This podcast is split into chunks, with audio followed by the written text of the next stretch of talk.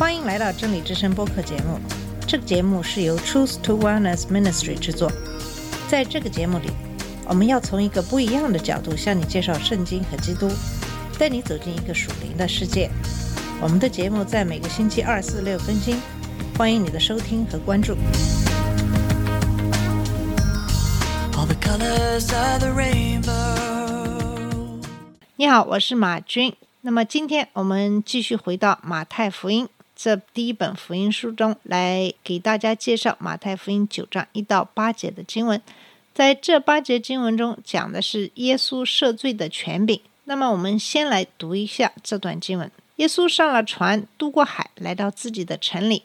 有人用褥子抬着一个摊子到耶稣跟前来。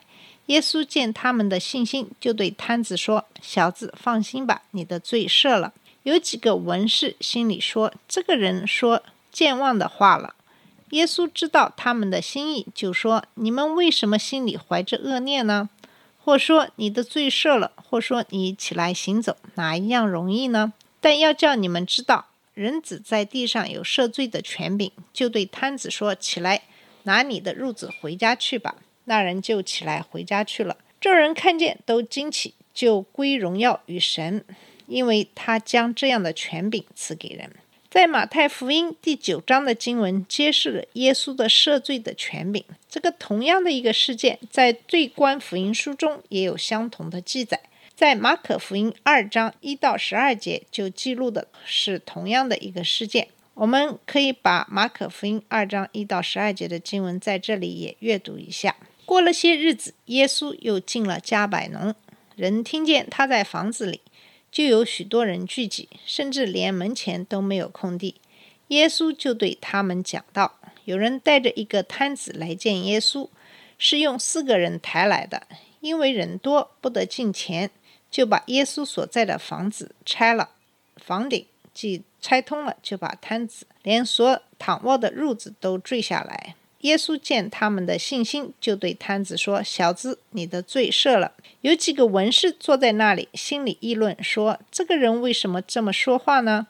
他说健忘的话了。除了神以外，谁能赦罪呢？”耶稣心中知道他们心里这样议论，就说：“你们心里为什么这样议论呢？”或对摊子说：“你的罪赦了。”或说：“起来，拿你的褥子行走，哪一样容易呢？”但要叫你们知道，人子在地上有赦罪的权柄，就对摊子说：“我吩咐你起来，拿你的褥子回家去吧。”那人就起来，立刻拿着褥子，当众人面前出去了，以致众人都惊奇，荣耀归于神，说：“我们从来没有见过这样的事。”在马太福音和马可福音记录的同样的一件事，教导和故事的重点都是相同的。马可重点强调的是。再把摊子抬到耶稣跟前的人的信心，马太则主要显示耶稣的权柄。所以在马太福音的最后，马太解释神将赦罪的权柄赐给人。可是马可在结尾的时候却表达了人们对神迹感到惊讶。在路加福音的五章十七到二十六节也有相似的记载。路加福音是这样说的：有一天，耶稣教训人。有法利赛人和教法师在旁边坐着，他们是从加利利各乡村和犹太并耶路撒冷来的。主的能力与耶稣同在，使他能医治病人。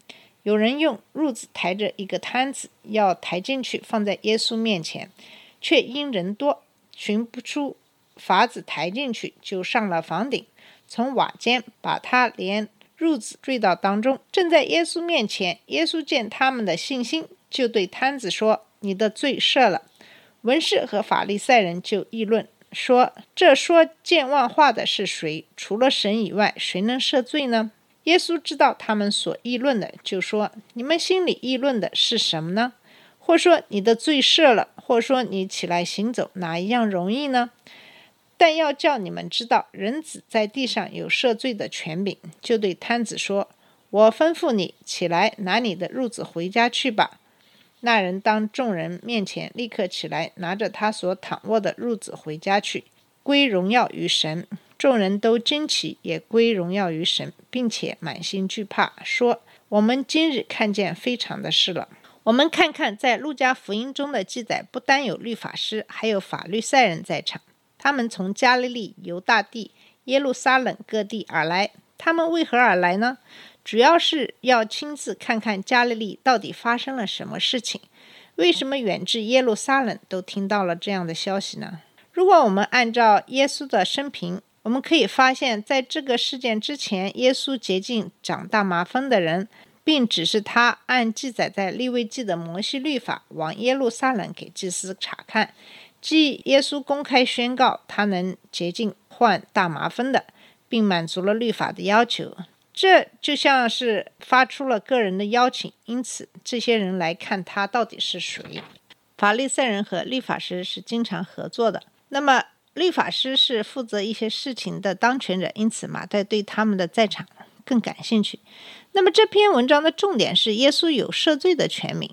我们怎么知道的呢？在这段经文里给出了一部分的答案，这也就是为什么现在有很多的灵派的牧师，他们大肆宣讲的属天医治的这样的一个教义。我们有可能会想探讨疾病、死亡和罪恶之间的一些关系。总的来说，圣经教导世界上所有疾病、痛苦、污染和死亡都是罪恶降临到世上的结果。那么，从罪进入世界开始，诅咒已经被宣告是。叛逆永活的神的自然的结果，世界和人类从那个时候起就已经被污染了。在生命被创造的地方，其实已经被死亡所统治。不管是身体或精神上的疾病，都是死亡的一部分。人的存在特征就是痛苦、冲突、疾病和死亡。那么现在的问题并不是这个摊子是否是一个犯更严重罪的人。那么约伯记已经告诉我们，不是这样的。生命上的一个。简单的事实是我们都会患有疾病，我们都会有这样或那样的痛苦，严重的或有慢性的疾病，最终我们都会死亡。如果人类没有被罪恶所毁坏，那么这一切都不会出现了。但是事实上却是相反的，所有的这些都是在我们的事实上都是存在的。那么耶稣来到这个世界上，其实就是帮我们解决这些问题。他承担了我们所有的罪恶和软弱，承受了我们的诅咒。那么，在以赛亚书第五十三章的时候，其实已经做了这样的一个预言，也就是说，耶稣为我们的罪牺牲他的生命，背负我们的罪和软弱。这是以赛亚书五十三章四节的经文。最关键的是，耶稣在这里治愈瘫子，使死人复活，表达了耶稣能够处理罪的后果。那么，通过赦罪，他就能够处理疾病的根源。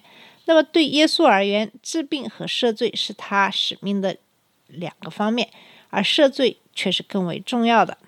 这段经文同样有一个清晰的结构。那么在三本对观福音书当中，在讲述这个故事的时候，都是有非常清晰的一个前后顺序。第一，首先就是说与摊子相遇，然后呢，嗯，耶稣受到了律法师的质疑。然后，耶稣对他们的质疑做回答，并完成了神迹。这第一部分是耶稣向摊子所说的话，第二部分呢是律法师心里说的话，第三部分就是耶稣向律法师所说的话，最后是耶稣向摊子所说的话。所有的这个描述都是按照这样的一个顺序来的，也就是说，摊子被带到耶稣跟前，耶稣对他说了罪赦免了，律法师表示。不高兴，然认为耶稣是说健忘的话。耶稣责备他们的想法不正确，并且说人子有这样的权柄。耶稣治疗瘫子，并叫他拿担架回家去。那么，我们把这个故事分成了这个四个情节，我们就可以更清楚的看到这个故事是怎么样结合在一起的。那么，在这个故事当中，啊，主干是耶稣和瘫子的对话，并且医治他，但当中却插向了敌对者。邪恶思维做出的回应，来解释神迹的重点。耶稣使用这神迹和对他健忘的指控，宣告他有赦罪的权柄。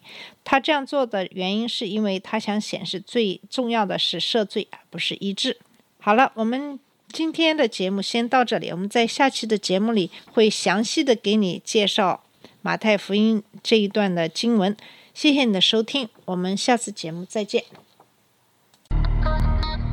这里是真理之声播客节目。真理之声是 Truth to Wellness Ministry 旗下的一个节目，由 Truth to Wellness Ministry 制作和播出。如果你有什么想跟我们分享，请给我们发电子邮件。我们的邮箱地址是 truth to wellness at gmail dot com。你也可以直接去我们的网站 www dot truth to wellness dot com 浏览更多的信息。下次节目再见。